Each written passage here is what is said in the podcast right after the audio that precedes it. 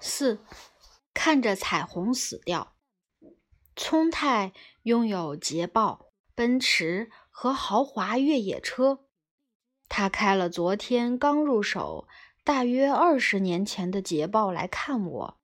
此时，这辆车已经是一部老爷车了。他说要载我去兜风。我上车之后，那个会震动地面的低音也震到了我的肚子。稍微跑了一下，引擎盖就冒出了云朵般的白烟。我们只好停车。之后，我不知道他是如何维修那辆捷豹的，但他现在已经跑得像美丽贵族的西洋老太婆了。他那部奔驰也很旧，车一开就会发出很多声音。我说。我的国产车更安静，他说：“这是奔驰特有的声音啦。”我问：“一公升汽油能跑多少公里？”他一脸不爽地说：“不要问啦。”等我们坐上他的捷豹去吃午饭时，电瓶没电，发动不了。我很臭屁地说：“我的车从来都没有引擎发动不了这种事。”半次都没有哦。最后，我们只好骑脚踏车去吃荞麦面。每当聪太说他有捷豹、奔驰和豪华越野车，大多数人都会酸溜溜地说：“哇，好有钱呐！”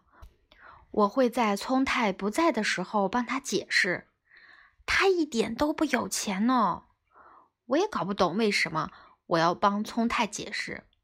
但他真的不是有钱人，他只是虚荣而已。我这么一说，就会被顶回来。能够虚荣也要有钱吧？但我总觉得不太对。两三年前，聪太弄了一个奇怪的家。他买了一栋钢筋水泥的小公寓，把里面的隔间都打掉，打造成空旷的房子，可以直接穿鞋进去。这栋公寓位于世田谷，里面竟然有烧柴的暖炉。我问：“为什么要在这种地方烧木柴？”他说：“因为这样很帅啊，暖炉的造型也很帅。”我惊呼了一声，又问道：“那什么时候烧呢？”他说：“有客人来的时候啊。”他不仅把隔间打掉。还把梁柱都拆了。有一次，我带一位建筑师朋友去，建筑师仰望着天花板，惊叫了一声，连忙走到别的地方去。这样很危险，天花板会掉下来啊！聪太说：“果然，可是如果这里立了柱子，会很丑。”我问他。难道你要为了耍帅赔上性命？他回答：“对呀。”尽管如此，他还是会望着天花板忐忑不安。他还在屋顶盖了一个屋顶花园，又去东极首创馆买了木板回来，用比较差劲的木工，更差劲千万倍的烂功夫。自己笨手笨脚的盖了一座凉亭，里面还摆了桌子。这里是要做什么啊？喝啤酒啊！你真的要在这里喝啤酒？其实连一次都没有喝过，就得痛风了。听说啤酒对痛风不好。你在屋顶盖这种东西，天花板就更容易掉下来了。可是前些时候下过雨，我在这里看到了双彩虹，从那里天空横跨到这边的天空，很壮观的彩虹哦。你就看着彩虹死掉吧，这样很帅。不过这里会积水，会一直渗到下面的天花板。建筑师急忙踮起脚尖。这样真的很危险啊！两只黄金猎犬和一只小的像老鼠一样的狗在空旷的房子里跑来跑去。有一张小狗会撞到的桌子，不晓得从哪里找来的，活像以前西洋的贫穷修道院的修士的饭桌。我将烟灰缸拉过来一看，竟然是古香古色的银质烟灰缸。我不禁心想，居然做到这种地步了。烟灰缸散发出一种不知该说是执着还是热情的东西，但它不是黄金的。唯独富丽堂皇的黑皮沙发是家中最贵的，也是唯一奢华的东西。那张沙发大到我躺上去以后，还可以让黄金猎犬悠哉地趴在旁边。旁边有个柜子，放着装有聪太父亲骨灰的银色骨灰坛。骨灰坛前面摆了一只装了水的古老水晶杯，看来他是把这个柜子当佛坛用了。聪太的家里光线昏暗，偌大的房间只点了几盏台灯。我年纪大了，希望能在明亮的光线里。但去了几次也习惯了，每天住在这里的妻子和女儿大概也习惯了吧。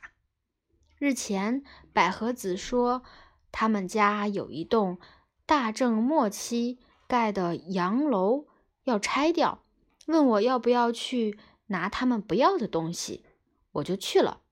进门一看，因为好几年没人住了。到处都是灰尘和蜘蛛网。我要了古香古色的矮桌和桐木衣柜，那里也有一座大理石的壁炉，可是里面放了佛坛。往天花板上一看，上面吊着一盏满是灰尘的灯。这盏吊灯是玻璃和金属制的。玻璃上还雕了一些新艺术派风格的图案，最近很少看到这种风格的吊灯了。这盏吊灯要怎么办？我这么一问，百合子说：“这种东西没人要吧？只好请拆房屋的工人连房子一起拆了。”我想起聪太的家。只有聪太的家适合这盏吊灯。如果有人愿意要这盏灯，你会给他吗？我这么一问，百合子笑着说：“哈，有这种人吗？”我去找聪太，跟他说有这种吊灯，问他要不要去看看。他说要，我这就去。我说：“可是拆这种灯很麻烦哦。”他随即拿来了大型的工具箱，放进越野车。可是，说不定你不喜欢哦，要先看才行。看了才知道。他就这样兴冲冲地发动了越野车。我很佩服这个人的勤快。到了那栋西洋楼房，聪太仰望着天花板说：“我要。”然后他便拿出坚固的工具，要开始拆灯。因为天花板很高，我劝他这样太危险，请专门的人来拆吧。他说那样很花钱吧。结果他搞得双手乌漆嘛黑，连衬衫也黑了，才终于把灯拆下来。凑近一看，这盏灯的金属发黑。玻璃也脏兮兮的，玻璃罩里的垃圾和被烧死的飞蛾、蜘蛛揪成了一团。百合子说：“来喝杯茶吧。”聪太却显得心神不宁，他火速将拆下的吊灯拿去放在了越野车里，又冲了回来。我见状，调侃道：“拜托你。”别跑得像个逃跑的小偷，好不好？结果他说：“杨子啊，这盏吊灯在古董店里要二十万呢。”语气果然也像小偷。我在家门前和聪太道别是在下午三点左右，六点的时候电话响了。聪太说：“快来看！”咦，装好了。总之，你先来看就对了。他这么说了。于是我找到了住在聪太家附近的朋友，三个人一起去了。到了聪太家，大家都不约而同地惊呼道：“哇！吊灯梦幻般的光芒照在餐桌上，玻璃和金属都璀璨闪耀，柔美的光芒从玻璃图案里流泻而出。我这才知道。”原来灯光有上下之分，我为百合子感到高兴。这盏灯在这里崭新复苏，宛如再度踏上了人生旅程的美丽女子。这盏灯在这个家里有了截然不同的身份。最高兴的应该是百合子了吧？那时聪太所以像小偷般心神不宁。可能是早就洞悉了，这个满是灰尘的憔悴女人，其实是个天仙美女吧。我们七个人在这盏灯下共进午餐，大伙儿时不时的往上看，一会儿说：“适合这盏灯的家，全日本只有这里啦。”一会儿又说：“只因这盏灯，这个家的格调就不同了。”就如此美丽的事物，能平等的让人感到幸福，大伙的心中也点燃了一盏灯，从每个人的脸上透亮出来。我们想常常在这盏灯下用餐，而聪太却时不时的瞄着另一张桌子的上方。翌日的上午，电话响起，是我，聪太。那盏灯破掉了，啥？不会吧？真的破掉了？昨天的成员一同来到了聪太家，默默凝视破掉的吊灯。怎么破的？我想把吊灯移到那张桌子的上方，不小心手一滑就摔破了。吊这里很好的呀。不，我认为那里最合适。它破掉的时候，整个世界都变成慢动作，玻璃呼呼缓缓的碎掉了。大伙儿又静默无声。聪太说：“耍帅并不轻松啊！啊，再也看不到那盏吊灯了吧？没能让百合子看到。”就这样消失了。可是那个垂在天花板的金属灯头还在，我想这个还可以用，所以今天就到处奔波去找吊灯的玻璃灯罩。但那个金属的灯头是以前的东西，尺寸很大，半径刚好的只有一个，我就买了回来，就是这个。要五万块哦，虽然也有两万块的，可是我不喜欢这个要五万，看起来不值这个价。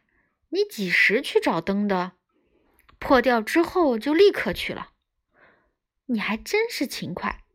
如果不能立刻耍帅，我可是不甘心的。大伙儿又在同一张桌子上吃晚饭。聪太喝了酒之后，自暴自弃地说。我这一生是耍帅的一生哦，我已经耍帅到五十四岁了，一回神，连个年金也没有，这间房子的贷款还得缴到七十四岁，这下该怎么办才好？后来我去聪太家，发现他的奔驰不见了。奔驰怎么了？我问。现在我付不起那两块两万块的停车费，开到山上放去了，干脆卖掉算了。我才不要！不过其实前阵子我想卖掉捷豹的。后来有一次跟一个意大利的有钱人一起工作，工作结束后，我们聊起车子，他也有同款的捷豹，还有兰吉亚和另一辆车。我们相谈甚欢，简直像几十年的老朋友。那时我下定决心不卖了，我不想因为没有钱而卖掉捷豹。虚荣和硬撑是一样的，我过着硬撑着的人生。我开捷豹上街停车的时候，小朋友围过来大惊小叫，说：“好帅哦，好帅哦！”看得我的心里好爽。开车上路的时候，其他进口车的车主也会过来望，那种快感实在是棒透了。真是个老实的家伙，像个小孩子一样。其实男人都是小孩儿。看到铃木宗男，我也觉得他长了一脸小孩的样子。可真是勇敢啊！男人只要专心致志，都会变成小孩。世界杯里的男人们，为了一颗小小的足球，可以拼命的在球场上跑来跑去。小孩专注的模样总是令人感动。小时候打草地棒球时，男生们也是这种表情。小孩的热情创造了这个世界。爱迪生和毕加索也是一副小孩的表情，埋头做着自己的事吧。小市民也以小孩的热情循规蹈矩地活着。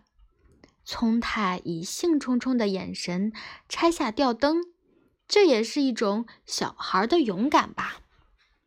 但是，女人会变成小孩吗？